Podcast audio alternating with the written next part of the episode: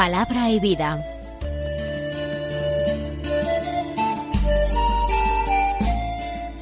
Con el Padre Manuel Horta, desde Sevilla.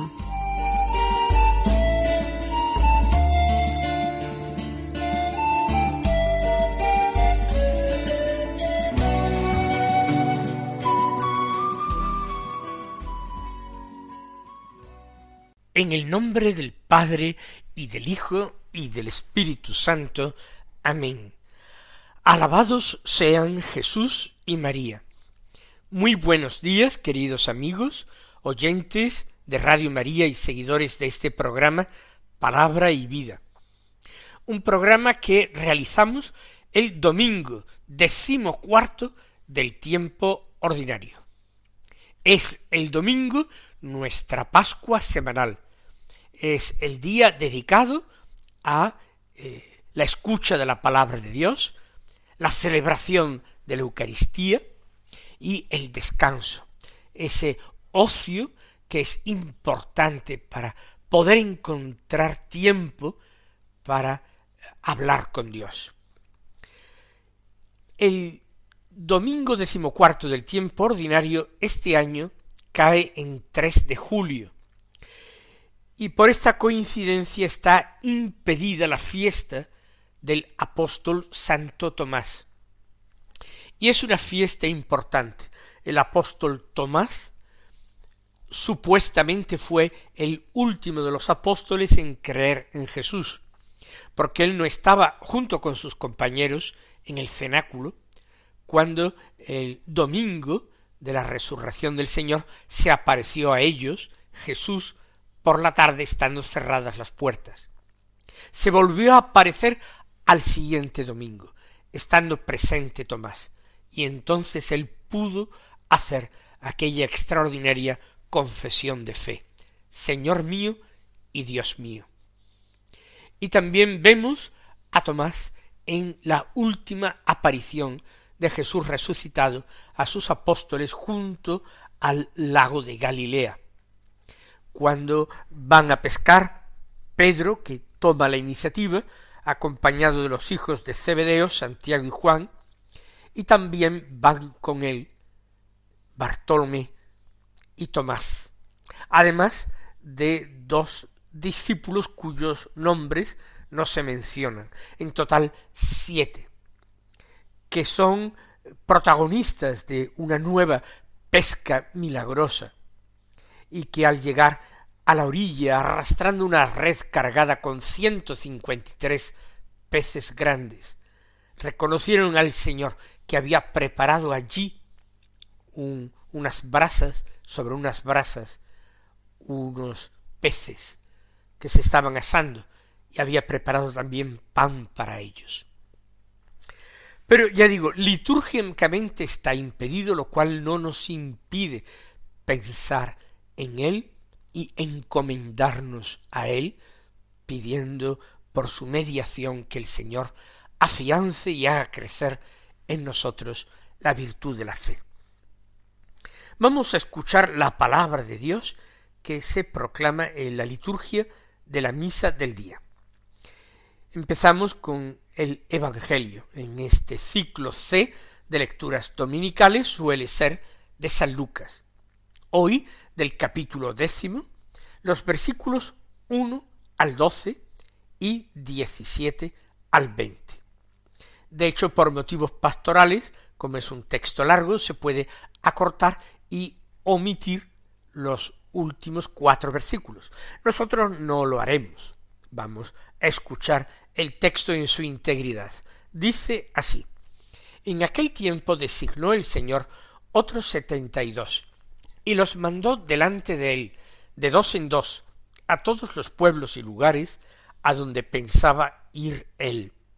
Y les decía, la mies es abundante, y los obreros pocos. Rogad pues al dueño de la mies que envíe obreros a su mies.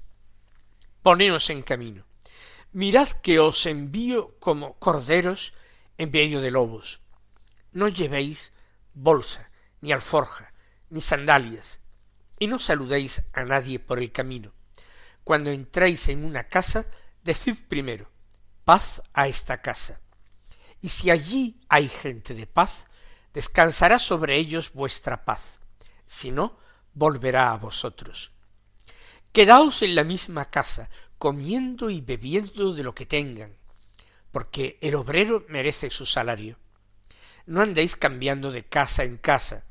Si entráis en una ciudad y os reciben, comed lo que os pongan, curad a los enfermos que haya en ella, y decidles el reino de Dios ha llegado a vosotros. Pero si entráis en una ciudad y no os reciben, saliendo a sus plazas, decid hasta el polvo de vuestra ciudad, que se nos ha pegado a los pies, nos lo sacudimos sobre vosotros. De todos modos, sabed que el reino de Dios ha llegado. Os digo que aquel día será más llevadero para Sodoma que para esa ciudad. Los setenta y dos volvieron con alegría diciendo Señor, hasta los demonios se nos someten en tu nombre. Él les dijo Estaba viendo a Satanás caer del cielo como un rayo. Mirad, os he dado el poder de pisotear serpientes y escorpiones, y todo poder del enemigo, y nada os hará daño alguno. Sin embargo, no estéis alegres, porque se os someten los espíritus. Estad alegres, porque vuestros nombres están inscritos en el cielo. Como vemos es un texto largo, pero que nosotros vamos a acometer, vamos a leer con suma tranquilidad, tratando de destacar algunos detalles que puedan mover nuestra oración, que puedan inspirar nuestra súplica. Comienza con la elección por parte de Jesús de setenta y dos discípulos para ser enviados de dos en dos. El número setenta y dos evidentemente debe tener un significado simbólico. Es un múltiplo de doce. Algunos creen ver en este número de setenta y dos los setenta y dos nombres de personajes descendientes de Noé que aparecen en un capítulo del Génesis justo después de la narración del diluvio. De hecho, con la narración del diluvio se significa que toda la humanidad, la vieja humanidad pecadora, queda extinguida y que a partir de estos setenta y dos descendientes de Noé va a ser poblada de nuevo la tierra y con ellos, en la figura de su antepasado, padre o abuelo Noé, Dios entabla una nueva alianza con la humanidad, una alianza de paz. Puede ser que el número de setenta y dos esté aludiendo a este número de descendientes de Noé, a esta nueva humanidad a la que se entrega la tierra, la tierra nueva purificada del pecado tras el diluvio. Puede ser. Lo cierto es que habla de una totalidad de discípulos, de un número elevado, completo, organizado y perfecto de discípulos. Es el germen de lo que será un día la Iglesia Santa, el nuevo pueblo de Dios, llamado a llenar la tierra y a poseer en la tierra, a recibirla en herencia, a recibirle en propiedad, como don de Dios. Pues este número simbólico de discípulos es escogido por el Señor y enviado de dos en dos delante de él a todos los pueblos y lugares a donde él pensaba ir. Fijémonos en estos detalles. En primer lugar, son enviados de dos en dos la unidad más pequeña de la Iglesia no es el individuo aislado. Es al menos esa pequeña comunidad eh, de mutuo apoyo, aquella pequeña comunidad que puede entablar diálogo, que es la pareja de personas, de dos en dos. Pero además, ellos son enviados por delante de Jesús a sitios que el Señor pensaba visitar luego personalmente. Y esto nos lleva a una reflexión importante. Discípulo, por definición, es el seguidor de un maestro. Por tanto, el discípulo cristiano es el que sigue a Jesús, el que trata de ajustar sus pasos a los pasos del Señor. Sin embargo, Jesús nos da otra nueva dimensión de discípulo. No sólo es el que le sigue a Él, sino el que le precede a Él.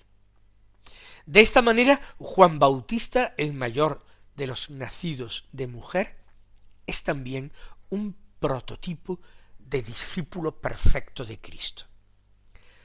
El discípulo es también el enviado por delante, a roturar el camino, a abrir caminos, prepararlo todo para que el Señor pueda llegar y no simplemente estar de paso, como lo estuvo en aquella época en tantos pueblos y ciudades, sino que el Señor pueda venir a quedarse.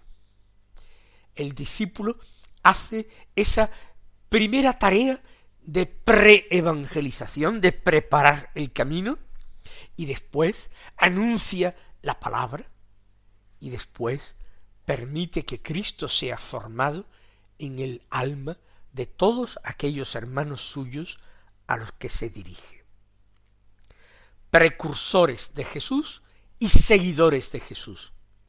Importante también, porque no vamos a predicar una doctrina nuestra, ni opiniones nuestras, ni gustos ni preferencias nuestros.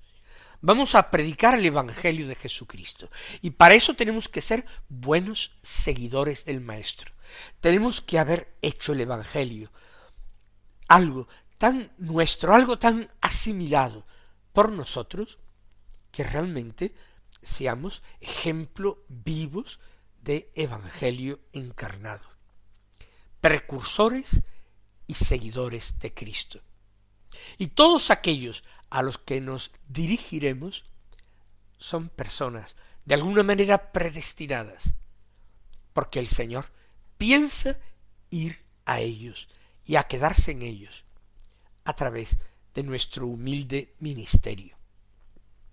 Y este texto y estas palabras del Evangelio no sólo se aplican a los obispos que son los sucesores de los apóstoles, y a los sacerdotes, los presbíteros, que son sus inmediatos colaboradores. En principio estas palabras se dirigen a todo el grupo de discípulos de Jesús. No son sólo los doce, los apóstoles, es este nuevo pueblo santo, es esta nueva humanidad purificada y redimida del pecado la que tiene que desempeñar una tarea tan importante. Y digo bien tan importante, porque fíjense en las palabras que el Señor pronuncia a continuación. La mies es abundante y los obreros pocos. Rogad pues al dueño de la mies que envíe obreros a su mies. Ciertamente que el Señor podría hacer nacer la fe en el corazón de todos los hombres con sólo decidirlo, con sólo decretarlo. Pero Él se quiere valer de estos instrumentos humanos que somos nosotros, los discípulos, los misioneros del Evangelio, los enviados del Hijo de Dios. Y no son muchos estos obreros del Evangelio, estos enviados. Es muy grande la mies. Las personas a las que son dirigidos, enviados, son muchísimas, la mies es abundante, los obreros pocos. Y se invita a hacer al oyente del Evangelio, se le invita a formular una súplica fervorosa, que envíe obreros a su mies, que no se contente con llamarnos a su seguimiento, sino que también el Señor nos envíe por delante, a prepararle el terreno. Y continúa diciendo el Evangelio, poneos en camino. He aquí una palabra bien sencilla y que sin embargo puede sustentar teológicamente toda la misión apostólica de los fieles cristianos y del laicado cristiano. Poneos en camino.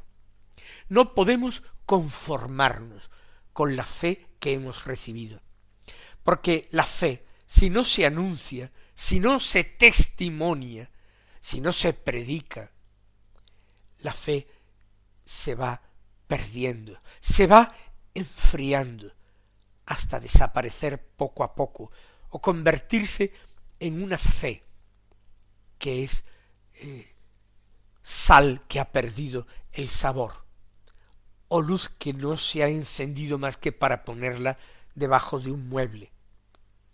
Poneos en camino. Anunciad la fe con obras, con ejemplo de vida y con palabras para que esta fe permanezca viva y operante en vosotros y os salve. Y ahora especifica las condiciones de su envío. Primero, una imagen. Os envío como corderos en medio de lobos. No es muy aragüeño ni muy humanamente atractivo este envío, porque todo el mundo se puede imaginar cuál es el porvenir de unos corderos que han sido enviados en medio de una manada de lobos. El final es terminar convirtiéndose en alimento de los lobos, en presa de los lobos. El discípulo frente al mundo, un mundo que odia a Cristo, que lo rechaza, que se opone a él, es enviado como mensajero de paz, enviado como cordero, que es también animal del sacrificio, para que toda su vida unida a la de Cristo, para que su propia entrega de la vida, unida a la entrega salvadora de la vida de Cristo en la cruz, sea también parte de ese testimonio y de esa predicación. Un anuncio pacífico, en la paz, pero en el amor, en la convicción más grande, y en la esperanza de que si el Señor nos envía, es por algo, porque Él sabe perfectamente por qué y a quién envía. Y después de esta pequeña descripción de esta imagen, las condiciones concretas. No llevéis bolsa, ni alforja, ni sandalias, no saludéis a nadie por el camino. El anuncio del Evangelio tiene que hacerse en pobreza, no apoyándose en medios humanos, no en recursos humanos. ¿Cuántas veces los cristianos se quejan eh, desde una pequeña comunidad parroquial hasta un movimiento apostólico? Se quejan de que no tienen suficientes medios materiales económicos, tecnológicos, para hacer un anuncio eh, del Evangelio, pues eh, que fuera impactante y masivo. Lo importante no son los medios de este mundo. Lo importante es que quien anuncia el Evangelio con sus obras o con sus palabras, lo viva intensamente, que en él estén bien despiertos y avivados la fe, la esperanza y la caridad. No, la confianza no en los medios humanos, sino toda la confianza puesta en aquel que nos ha elegido y enviado. Y lo de no saludar a nadie por el camino no es por descortesía. El Señor quiere evitar que nos entretengamos con cuestiones que no son importantes, con discusiones que no llevan a ninguna parte. Por eso él invita a los suyos a que sean conscientes del tesoro que llevan consigo, que lo repartan con generosidad, pero que a aquellos que no quieran enriquecerse con ese tesoro, que no quieran recibirlo, no tienen por qué insistir, que pasen de largo.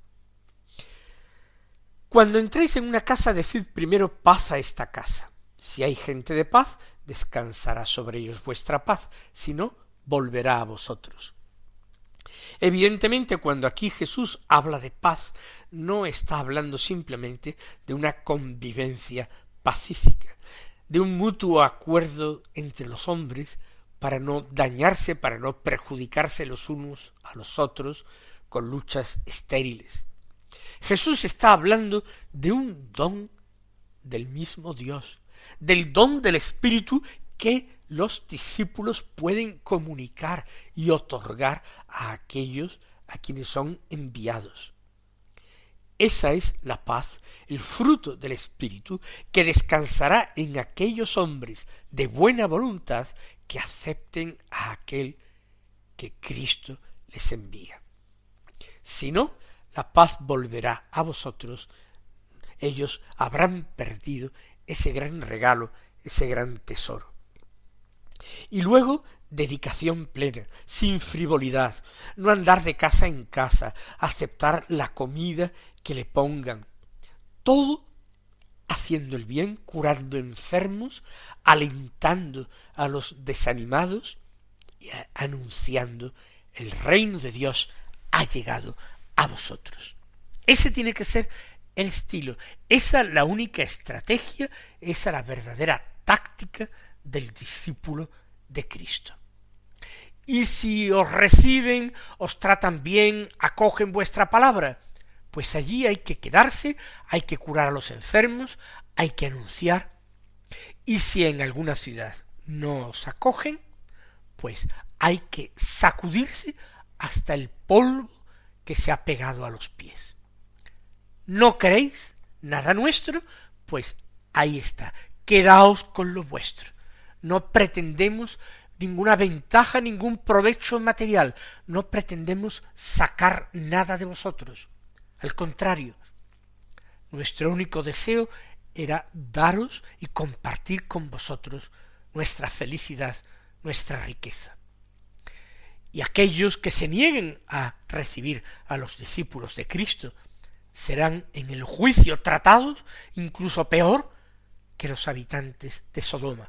Los habitantes de Sodoma fueron rechazados por Dios por no vivir la hospitalidad, por eh, tratar incluso de maltratar a los ángeles que habían sido enviados a Sodoma. Quien sea tan poco hospitalario de no recibir al enviado de Cristo, va a tener precisamente parte con aquellos de Sodoma que fueron castigados como nos lo narra el libro del Génesis. Mis queridos hermanos, no hay tiempo para más. Escuchemos esta palabra con atención, tratemos de vivirla, convirtámosla en súplicas y constantes peticiones que estén en nuestros labios y en nuestro corazón. El Señor colme de sus bendiciones y hasta mañana si Dios quiere.